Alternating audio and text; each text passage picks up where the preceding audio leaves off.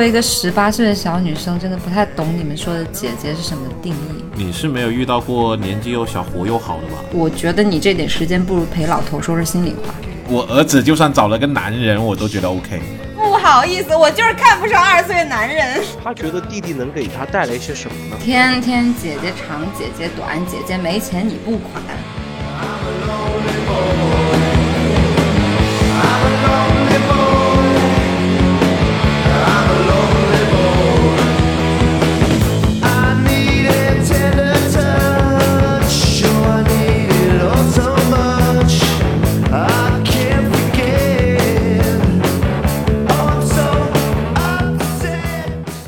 大家好，欢迎收听喷泉播客，我是你们的熊叔。Hello，大家好，我是你们的乔乔。Hello，大家好，我是石宇。Hello，大家好，我是明明。不知道你们有没有发现啊？自从有一个恋爱天才萧亚轩出来之后呢，就大家对这个姐弟恋好像变得特别的热衷啊。现在都很流行姐弟恋，动不动就姐姐长姐姐短的。就现在男生好像都挺喜欢姐姐的哈。好像女孩子也不太去避讳说跟比自己年龄小的男生谈恋爱。今天我们几个就来聊一聊这个姐弟恋这个事儿，你们是怎么看的？我不知道你们平时有没有刷小红书啊？我偶尔我也会刷一下，然后我看到上面呢有一些女孩子都会在说，哎，跟小狼狗、跟小奶狗谈恋爱太好了，列举了各种跟比自己年纪小的男生谈恋爱的那种甜蜜的高光时刻啊，就看得羡煞旁人，然后就引得大家都想着去找一个属于自己的一个小鲜肉。然后我当时就在想一个问题啊，就是为什么我年纪小的时候没有姐姐是这样想的呢？你年纪小的时候那一段时间，应该大家都喜欢大叔。等你长大了，大家都喜欢小弟弟了。对我好惨，我完美错过了所有女性的择偶条件。哎，你们觉不觉得，就是我感觉就这两年吧，就人们关注的焦点已经从是就是为什么和弟弟谈恋爱更香，转移到了什么呢？为什么姐姐们的魅力让人移不开眼？关注点是不一样的。而且包括之前也有一个说法，说食物链的顶端就是姐姐。现在来说，大家好像都讲这个时代为大女主时代，包括浪姐出来的那一波综艺也是，大家都是大概就是三十岁、四十岁左右的那一种知性女性，特别有魅力的的形象出现在大家面前。包括前段时间比较火的那部电视剧叫《梦华录》的。也算是一个大女主剧啊。其实播出以后呢，其实大家都对剧中的女主刘亦菲呢各种称赞啊。作为一个十八岁的小女生，真的不太懂你们说的姐姐是什么定义。你是十八加十五趴，我就没有姐弟恋过啊，因为我年年都是十八岁，我不可能再找比自己更小的吧，都没成年，那也太过分了。老实讲，我也没有谈过姐弟恋，我找的伴侣都基本上比我小三到五岁左右，同龄人都很少有谈过。姐弟恋到底多少岁才算姐弟恋呢？各位觉得？我认为从心理年龄上来讲啊，无论女方大男方多少，甚至是一天都可以叫做姐弟恋。但是真正的姐弟恋啊，应该是男女双方心理上面的年龄差距，而不是说单纯的指生理年龄上面的差距。你怎么去定义这个心理年龄的差距呢？两个同龄的男女，女生都会比男生更加成熟一点。其实女性的大脑发育的要比男性早，这是有科学依据的。女性的大脑比发育的比男性早。她的心理成熟的也会比男性更快，然后女性在身体发育的年龄也会比男性的要更早一些。所以总的来讲的话，女性不管是身体还是大脑还是心智成熟这一块，都会比男性发育的更快。女生跟男生都同龄的，但实际上的话，女性的这个心理成熟年龄的话，大概要比男的要稍微成熟个什么两到三岁吧。所以就是为什么大家都说什么同龄的时候相处，其实也会觉得比较舒适啊，男生会。觉得比较舒适。嗯，我们老家是有一个这样的说法，就是说女大三抱金砖。可我觉得可能是老一辈人对这个两性关系的一种诠释吧。他们会觉得女性就应该要更成熟一点，然后更懂得操持家里边的那种人际关系啊什么的，所以会有这种说法，说女大三抱金砖。我是觉得有两个概念啊，两个定义，一个是。我们觉得女性只要是比男性稍微，哪怕是大一天，像刚刚呃熊叔说的，哪怕是大一天，都算是姐弟恋，对吧？但是我觉得这种姐弟恋好像并不是网络上面嗯吹捧的那种姐弟恋，网络上面吹捧的那种姐弟恋好像。姐姐是大很多的那种感觉，你知道吗？我觉得至少是三岁以上的，而且姐姐的形象她会有一个很固定的一个框架框在那儿，就姐姐的形象一定是优雅知性的，要么就是热辣的，她形象是非常框定在那儿的，就她有一个特殊的定义，就这个就是姐姐，这个就是姐姐的样子，而不是我们就是生活当中讲的啊，女的比男的大多少这么一个简单的一个定义。网络上的定义感觉像是有一点点美好的成功女性的形象，对吧？对，你们觉得现在男孩子为什么那么喜欢姐姐呢？什么原因呢？不想努力了呗？因为相处起来更轻松吧，姐姐能把控好情绪，就相当于是向下兼容的。而且我觉得姐姐啊，在我看来有两个优势啊，当然比较笼统了。第一个就是姐姐象征着一种独立自主的这种女性的气质。怎么了？难道我们妹妹就要拉屎让别人擦屁股了吗？把这段剪掉。我不剪。您接着说。第二个方面，内在的话来说，呃，我觉得姐姐对性的自我探索程度可能会更高一点。就是对弟弟来说，姐姐或许可以掌控这个主动权，对于他来说是有一定的吸引力的。你是没有遇到过年纪又小、活又好的吧？刚刚石宇讲到一点，让我想，就两个人的这种不同的这个层次的话，其实在性上面也会体现的非常的。就比如说你你的对象他可能懂得没那么多的时候，你会表现得更自如，你会更自信，你会更愿意展示自己，然后你就会。整个过程可能你的魅力就会更加大一些，就不会那么畏畏缩缩。这个乔乔谈没谈过弟弟啊？什么样的定义了？年龄不要卡太死，因为我们刚刚也聊到嘛，这个年龄并不意味着呃是一定要姐姐更大。同龄的有谈过，但是是初恋，那个时候可能也不大懂什么，就是两性的相处什么也不是很懂，这个我觉得可以忽略。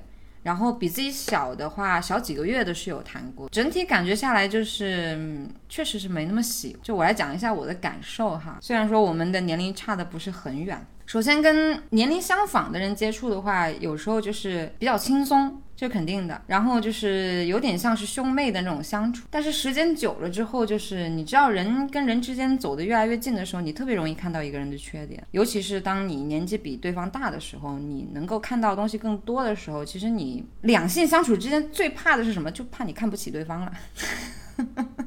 最可怕的就是你对对方没有了欣赏，就是你不欣赏对方了，你已经。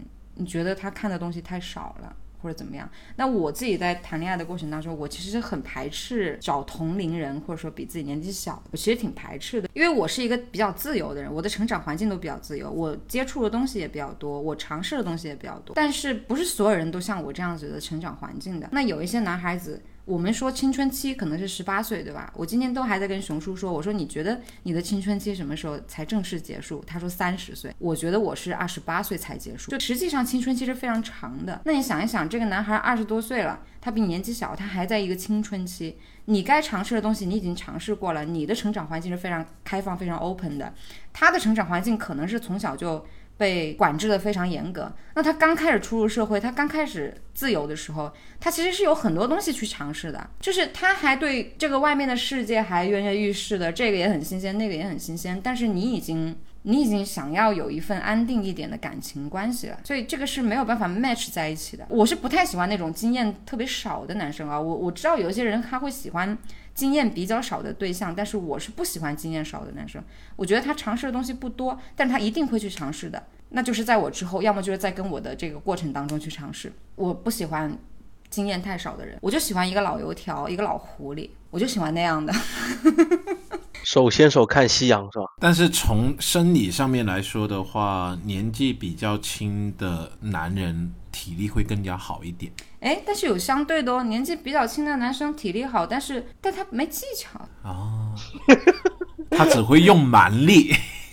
一个人是这样子的，就他一旦觉得他自己某方面 OK 的时候，他觉得另外的那些短板他不需要去补，但实际上那个是很致命的。我曾经听过一个男的说过让我特别啼笑皆非的话，我说你从来都没有想过要学技巧吗？他说我为什么要学技巧啊？我又那个啥又那个啥又那个啥的，我有必要学技巧吗？就让我觉得 汗颜。那明明呢？明明谈过姐弟恋吗？谈过，而且姐弟恋跟同年人谈的比较多，大我三岁以上的好像只谈过一个。呃，那什么感受什么呢？感受？就跟乔乔说的一样，一开始会觉得这个人他很新鲜、很阳光，可以给我很多活力，然后身体当然也挺好的。久而久之就会发现这个人的情绪控制不住，然后这个人实在是越往后聊越聊不到一块儿，然后距离会越拉越长。是只有一次这样的经历，还是说，呃，尝试过不止一个？不止一个，年纪比我最小的大概是小三岁吧，然后还有一个小一岁的，都是一样的结局吗？差不多。就是会发现，在他们人生当中，自己最重要。虽然这个是没有毛病的，但是他会忽略很多很多旁边人的感受，就只管往往前冲，然后也不顾旁边怎么样的反应，所以也相当于是心理上、生活上的没有技巧。就弟弟他对诱惑的抵抗力应该会比较弱一点。对，挺弱的，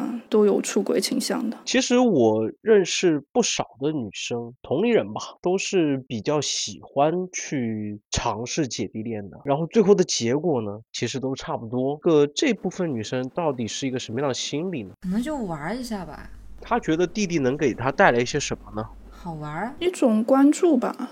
而且你们没有发现一个问题吗？当我们人的年纪上来以后，我们会对新鲜的事物是失去兴趣的。这个时候，如果你身边亲密的人他能带给你这种能量，嗯，带你去焕发你对事物的新鲜感，这个时候不是会会有另外一种体验吗？就跟那些老头儿为什么喜欢年轻女孩啊？他他摸不到，享受不到，他也爱看呢，就是觉得青春活力呀、就跟男人始终专一的喜欢十八岁的女生一样，其实大部分女生 其实对年轻的肉体还是没什么抵抗力的，都是一开始喜欢都可能是因为新鲜感。我说句不好听的，我觉得哈，小男生不靠谱。首先，第一，什么叫靠谱啊？靠谱得有什么？靠谱你得有能力，你没能力。你拿什么靠谱啊？对不对？你得有能力，能办事儿才叫靠谱。你光靠嘴是没办法靠谱的。所以一般小男生的话，其实自己都顾不上，哪能顾上什么靠不靠谱啊？第二个就是因为小男生他们这个社会的诱惑太多了，而且你看男生到了二十岁的那个时候，其实是最焦虑的。为什么呢？因为二十岁的时候他的那个性欲是最旺盛的，但是他能力是最差，就是而且又是在这个社会，你有钱的话，你可以有很多的性资源，但是你没钱的话，你又性欲很旺盛的时候，其实这个阶段是最抑郁、最难受、最折磨的。你不要去听那些小男生说什么我是有原则的。啊、我我我可不是什么女人都可以的。实际上，他们绝对不会拒绝那种送上门来的女人，哪怕是自己不是那么喜欢的女人，也不会拒绝那些所谓的什么年纪大的呀、年纪小的，他压根儿就不挑。哎，这个倒是对的，嗯因为我接触的小男生好像都有这些这些问题。你说姐姐掏心掏肺的，对吧？又赔身子又赔钱的，你陪他长大呀？我觉得你这点时间不如陪老头。说说心里话。你连退休工资都没有，你凭什么说自己靠谱？在座各位都应该还没到拿退休工资的年纪吧？我觉得最危险的姐弟恋就是你三十岁的女人找一个二十岁的男孩儿，真的，三十岁女人的时间是这个时间是最美最美的时间，三十岁到四十岁的女人是最美的。你的财富也积累起来了，你的阅历也积累起来了，你开始啊有条不紊的过着你有腔调的那种生活，这个时候你是最美的。但是你把你的时间 把你的精力浪费在一个二十岁的小毛头身上，他说他不挑，实际上他压根儿他真的是不挑。你觉得他是爱你的吗？对吧？到最后他当然不着急啦。你三十岁了，你想着你未来要过什么样的生生活呀、对吧？你有你自己的计划，你有你的生活。他二十岁，他也不着急啊。等到他快要结婚的时候，家里给他推推荐一个对象或者怎么样，他随便找一个理由就可以把你给分了，就说他家里面不同意，就那么简单。你能怎么办？但是说到姐弟恋啊，我身边就有一个例子，我有个女性朋友呢，她比她男朋友年纪应该大个六七八岁吧。然后呢，他们两个人在一起的时候也是挺开心的。然后突然有一天，她就在我们那个群里面跟我们说说她跟那个男生分手了，然后顺手就把那个男生给踢出群了。我们都很好奇发生什么事情，她也不跟我们说。后面呢，才从她的一些话里面得知，她发现这个男生出轨了，而且不止一次。她发现这个男生出轨以后呢，她也没有哭也没有闹，就直接很冷静的处理好这些事情，然后就跟他分手了，然后也去医院做了个检查。发现自己身体没问题以后呢，然后就跟他说拜拜了。我觉得女孩子自己清醒的话，你只是跟弟弟玩一玩的话，那 OK 可以的，你不认真是可以的。那你付出那些东西就当是娱乐成本，对吧？但你要是认真了，你把你的未来、把你的时间、把你的精力全部压在他身上，我觉得挺危险的。在这方面的话，其实男人会更加清醒一点啊。其实他很多时候跟一些年纪比较小的女生谈恋爱呢，都会觉得说，哎，我玩玩而已，我可能最后结婚的人不会是他。男人跟女人都不一样哦，生物本性就不一样哦。你就不说别的，你就最简单的，如果你有一个儿子，你会接受他找一个比他小三岁的女人，还是愿意，还是能够接受他找一个比他大八岁的女人？我儿子就算找了个男人，我都觉得 OK。那我问错人了。还是小三岁吧。对呀，作为父母来说的话，当然我没有为人父母的经历啊。但是我只能从我的父母的观念来聊这个问题。那你设身处地的想，你你儿子把你这个把他的伴侣带回来给你看，那就是可能这是一个比较呃，他觉得比较重要的一个人吧。他可能觉得以后会长期发展的一个人。那你能你会想到很多考虑到以后的问题，是吧？这个结婚生小孩常规的这些问题，那当然是小三岁的比较好啊。父母他会想着，也许大。八岁可能比他先走八年，要不就是身体可能就没有办法好好的怀小孩儿，或者小孩儿高龄产妇之类的。明明刚刚说到点上了，其实男人的寿命普遍会比女人的寿命要短。你们可以去看一下身边那些呃比较年迈的亲戚。是不是呃老两口的话，是不是这个男人会走得更快一些？对我们家就是。所以其实我最近也在思考一个问题：如果我找一个比我年纪大的话，他可能陪不到头，陪不到头的话，你说他刚走，我就找别的小老头，是不是有点不太好？但是我不找的话呢，我又很难受。那没错，那从生理上面的角度来说的话，那姐弟恋不是更好吗？那就年龄的差距是吧？可以让你们一起迈入。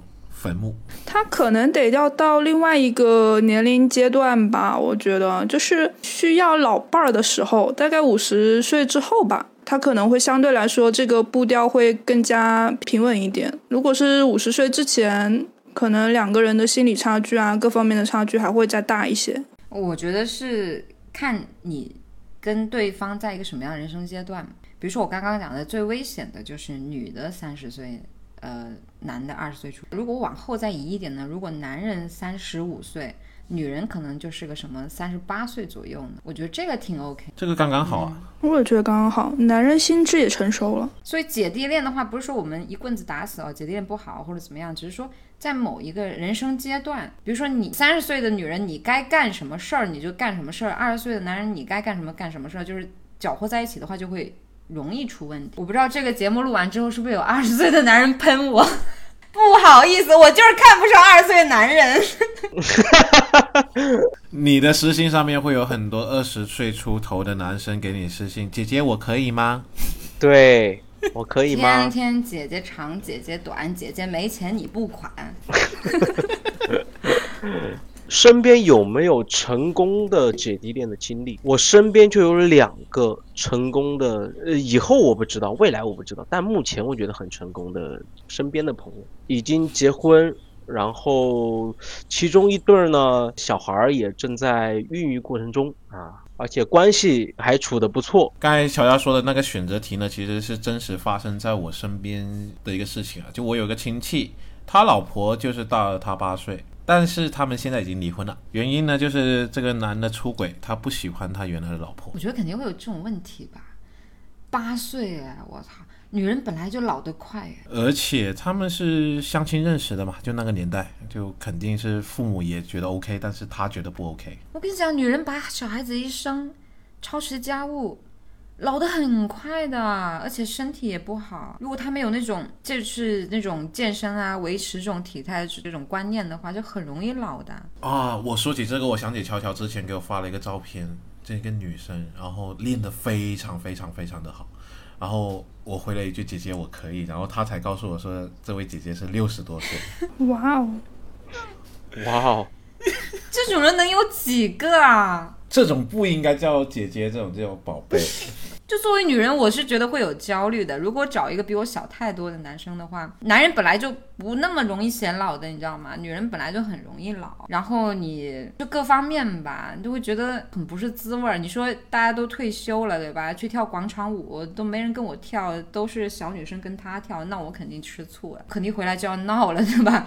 这个影响家庭和谐，我是没有办法接受我自己的伴侣比我年轻太多的。其实这方面的顾虑，男生也会有吧。就如果说找一个比自己小很多的老婆，他也会说有这方面的焦虑吧，就是害怕老婆出轨，害怕自己满足不了老婆。应该会有，但是男人的话可能会多一层心理上的那种满足感，就是虚荣感，你知道吗？对，就觉得自己，比如说，哎，刚好三十五岁离婚，四十岁找了一个二十五六岁的女生，然后娶了第二个老婆，他就会跟他四十岁的那些兄弟说，哎，怎么样，兄弟，我还行吧？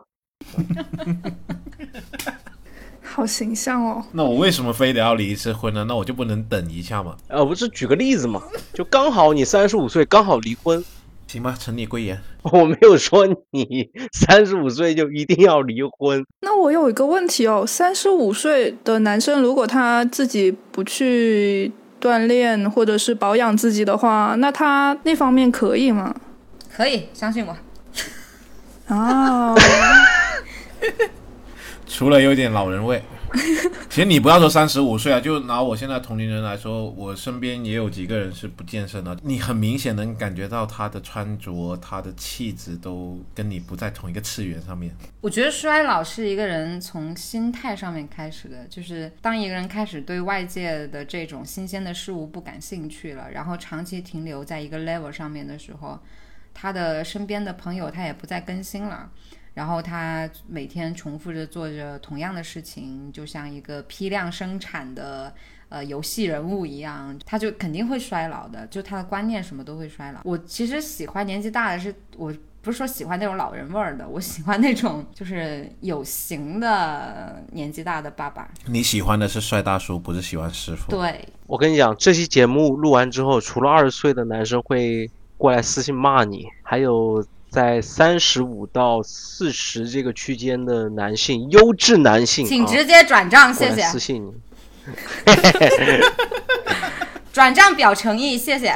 我其实觉得，不管是喜欢小奶狗也好，还是喜欢大叔也好，就每个人有每个人的喜好吧，就自己觉得舒服就行。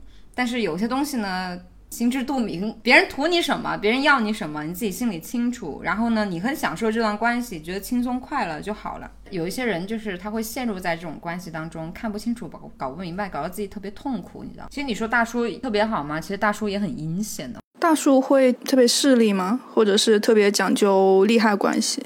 我觉得讲究利害关系这个不分年龄阶段。我是怎么分析这个事儿的呢？就是为什么大叔会显得那么那么的势利，那么那么的看重呢？是因为他经历了一些东西，就是他已经过了，哎，他身体的那个旺盛的性激素啊已经下降了，所以他会把钱就看得更加的重一些。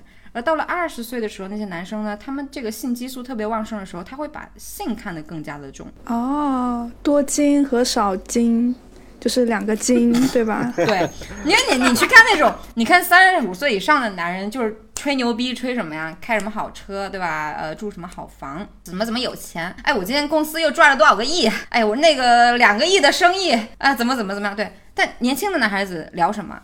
哎，我昨天又认识个姐姐，微信加一下吧，给你看一下她朋友圈，超级辣什么什么的。他们就喜欢聊这种，就不同年龄阶段的男人，他们炫耀的东西是不一样的。而且普遍三十五岁以上的男生呢，都会有一些奇奇怪怪的爱好，但是都跟性没有关系。就是那种又烧钱 啊，对对对对对对然后又没有什么意义的一些一些事儿？就好像钓鱼啊、骑车啊、露营啊，然后反正跟性完全不搭边的。啊，抽个雪茄呀，喝个威士忌啊。对，惨了惨了惨了！这一期节目放出去以后，太多人过来追杀我们。我我觉得挺好的，就是男人他就是这样，就看你喜欢什么样的。但我肯定是会更喜欢后者了，就是我不太喜欢那种把一些很表浅、很肤浅的东西，说白了就不怎么花钱的东西拿在嘴上去炫耀。有些人会觉得说花钱的不值得炫耀或者怎么样。但我不那么想，可能我这个人就比较势利吧。年轻的人他时间最多，对他来讲的话，时间是外溢的。那年纪大的，他的金钱比较多，金钱对他来说是外溢的，就是可以自己满了，可以往外给别人了的。就小小弟弟，他经常就是跟你连麦睡觉呀，天天问你吃了没啊，怎么样呀，然后想你啊，就各种。就感觉二十四小时都围着你转，就是有一些女生会挺享受的，但是有一些女生她可能自己有自己想做的事情，就实在没办法接受这一种粘度。你让我跟你连麦睡觉，我还不如给你五块钱，你去找个陪的。哎，我觉得明明说到一点是就比较关键的一点，就是我认识一个女生呢，她比我大一轮。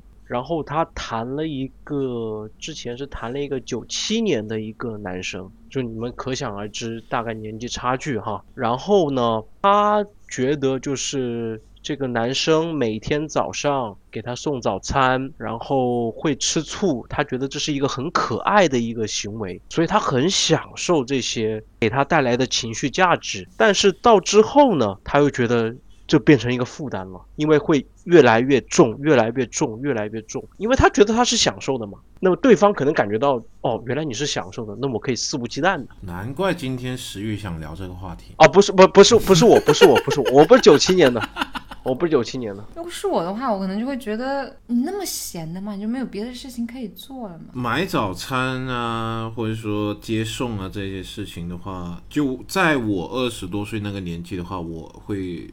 做的比较多，就是读书那段时间啊。但是你说现在的话，哎，你让我起床吃个早餐，我觉得是挺困难的一件事情。你读书那个时候是不是没有美团外卖啊？我读书那会真的没有美团外卖。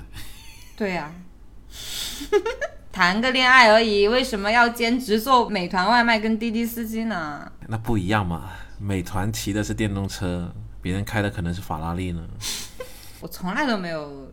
对弟弟的那种感觉有过着迷过，就在我的人生经验当中，就从来没有。会不会有有一种情况，就是当下那些女生自己的状态是比较缺爱或者缺安全感的，所以需要有人围着她转，去填补这个空。而且我有个想法，我不知道对不对啊，就好像大部分女生她们会喜欢姐弟恋的原因，就是在她们的青春期，或者是说她们年轻的时候，她们没有享受过这种。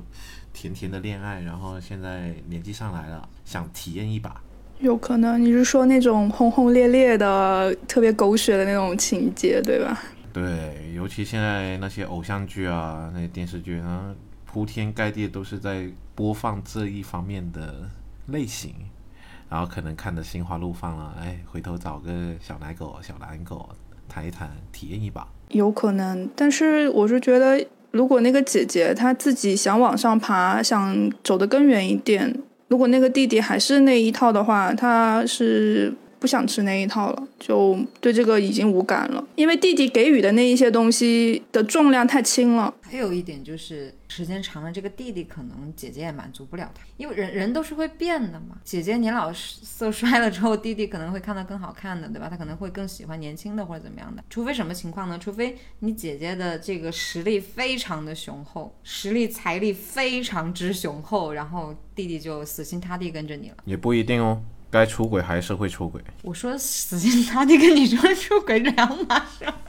他出轨归出轨，他不一定愿意走，你知道吗？你没见过这种贱人，就是他出轨归出轨，但是他该哭还是哭，该该跪下来还是跪下来，该痛哭流涕忏悔，他一样都不落下，他就死活不走，你踹都踹不走。但是他虽然是出轨了，但是你就踹不走他，就这种。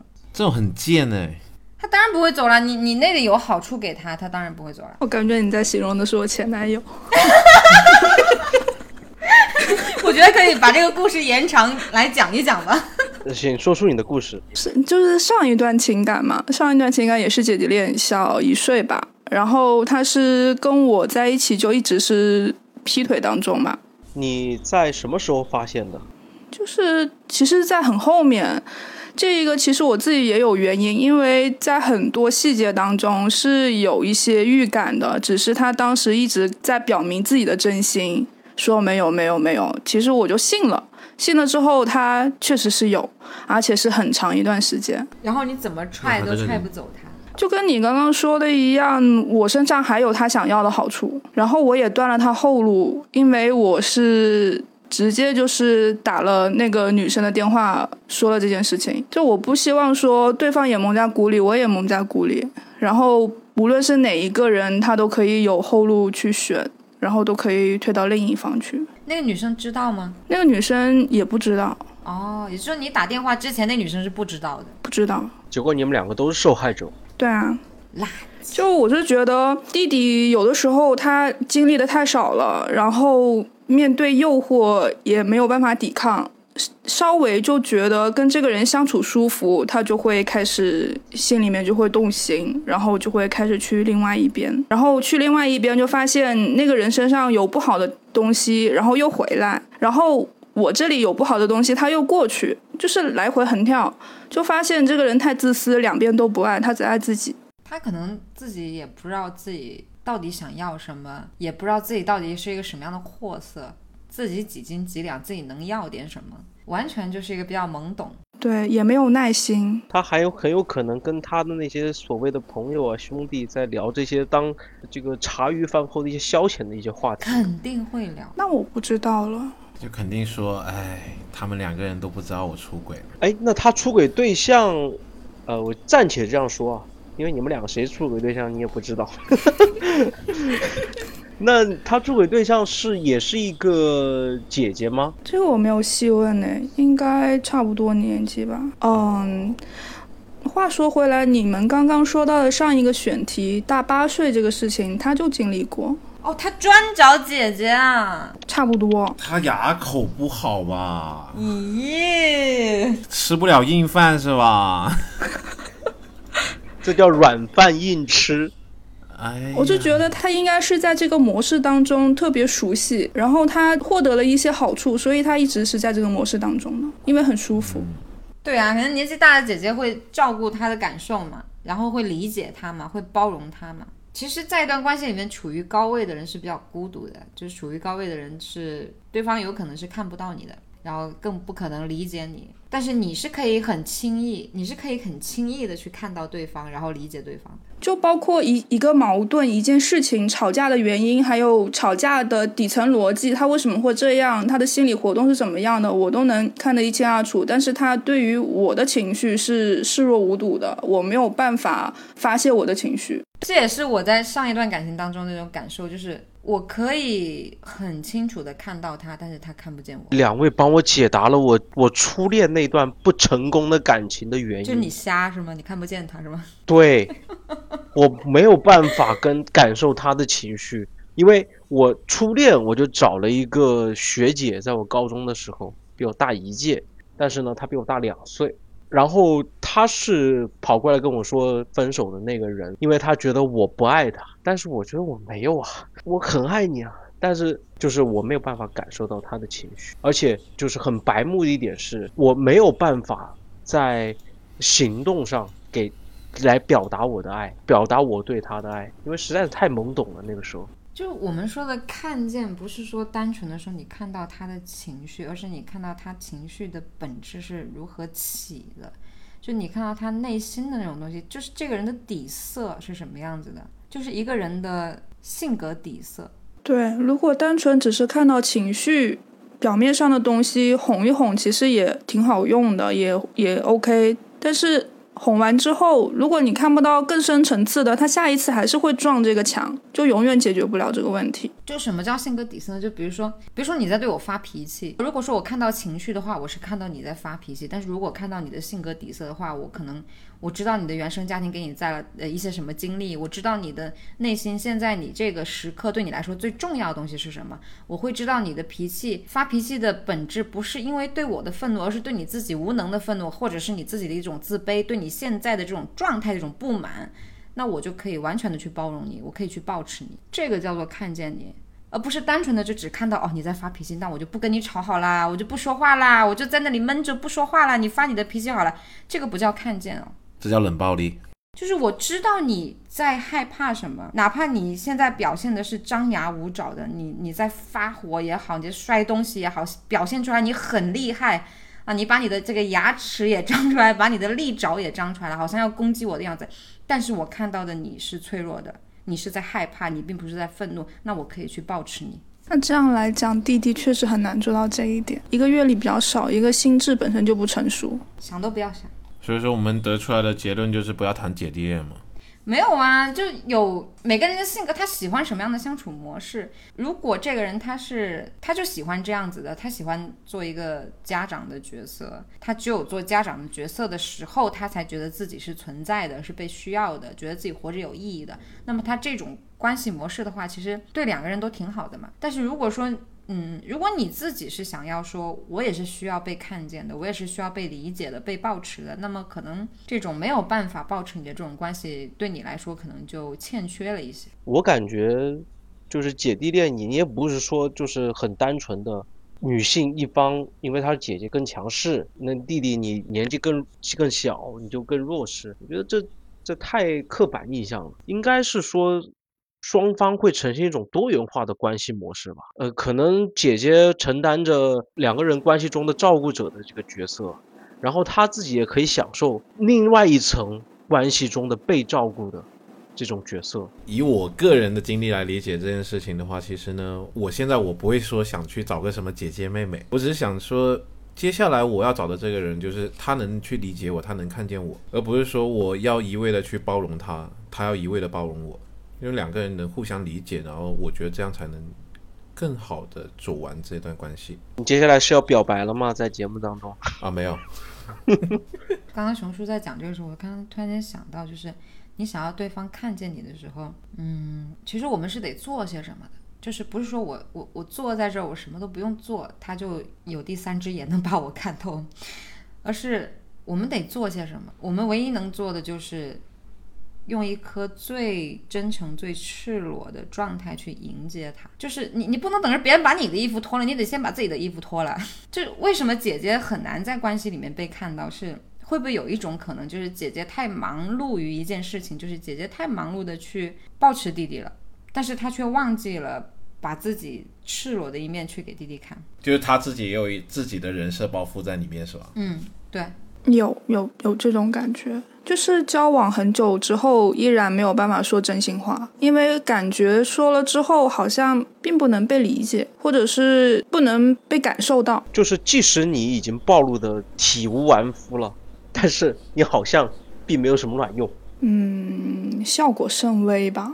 有没有尝试过把自己暴露的体无完肤？尝试过，就是如果对方是一个情绪稳定的人还 OK，如果情绪不稳定的时候，暴露给对方自己的缺点是一件很危险的事情。因为如果在激烈争吵的时候，一定是会拿，很多时候啊，会拿。别人的软肋去再刺回别人是很恐怖的。其实我觉得你在暴露自己的时候，不应当是在一个争吵的或者已经发生矛盾的状态，可以在两个人都很平静的时候，很温馨的时候，在两个人很平静的暴露出自己的缺点、自己的真心话，互相也更了解了。但是如果碰到什么不好的事情、特别强烈的事情的时候，它会被翻出来，我觉得这个是另外一个层面的问题，就是呃，极少数的人会真正爱一个真实的你，这就是为什么我们不愿意暴露自己，因为它是有风险的，呃，它的风险就在于说我。彻底的暴露自己，得到的结果不一定是会被彻底的接受，有可能是会被彻底的嫌弃。就像刚刚明明讲的，我暴露自己，我就暴露了自己的软肋。那么在争吵的时候，它就会变成一把刀，就是这个原因。所以我们不愿意暴露自己啊。如果说暴露自己得到的结果一定是被看见、被理解的话，那谁还不愿意暴露呢？对不对？那就是因为你上次暴露自己的时候。结果你的软肋变成了一把刀，被对方给利用了呀，所以你才不愿意再暴露自己了呀。就好像一个男生暴露自己之后，对方嫌弃的说：“哎，算了，你你赶紧赶紧走吧。我觉得这就不是爱吧？我在衡量一个爱的标准，其实挺简单，就是你知道这个人是一个二百五，但是你还是觉得他很可爱，你不觉得这些东西是缺点？而且在你非常非常生气的时候，你非常就是你想要把对方掐死的时候，但是你都不不忍心。你不忍心去拿他的软肋去伤害他，这个是个特别美好的爱。但是实际上，如果是在我自己的一个交往的标准上来讲的话，我觉得这个是一个最基本的尊重。你在争吵的时候，包括你跟朋友也好，还是跟家人也好，就是你在争吵的时候，就是作为一个有教养的人的话，都不会去拿对方的软肋去刺伤对方，这是一个最基本的教养。但是我却发现有很多人。在恋爱关系当中，为什么说有些人可能就恋爱的时候就失了智呢？就是恋爱关系当中，尤其是争吵的时候，他们会说一些非常非常难听的话。就他有时候可能不只是骂你，可能连你祖宗十八代都给你骂了。就是这种，就那个时候你会觉得你对面这个人就已经。不像他了，你知道吗？就已经变得不像他了，就你都不知道为什么会这样。你会发现这个人很陌生，对，尤其是分手以后啊，如果说还有联系的话，这种情况就会更加严重。熊叔，你是有故事吗？我没有。你不要说又不说的那种感觉。你你遇到过失落智的女生吗？广东话叫塞流鸡啊！我要纠正一下，广东话不是叫塞流鸡，广东话形容这一类的女生呢，叫做丁婆。丁丁婆，丁婆，丁婆。哎，我好像记起来有一个朋友哦，一个男生，他交往过一个女生，那个女生很恐怖，是追着他骂了两年，都已经各自有各自的生活了，在朋友圈啊，在群里面呢，都还在骂。这种还好，我还遇到过有一种，就是我的朋友，他还跟着他的现任一起去骂他的前任。哇哦，他的现任跟他很配。对，就是到底是为什么呀？就是。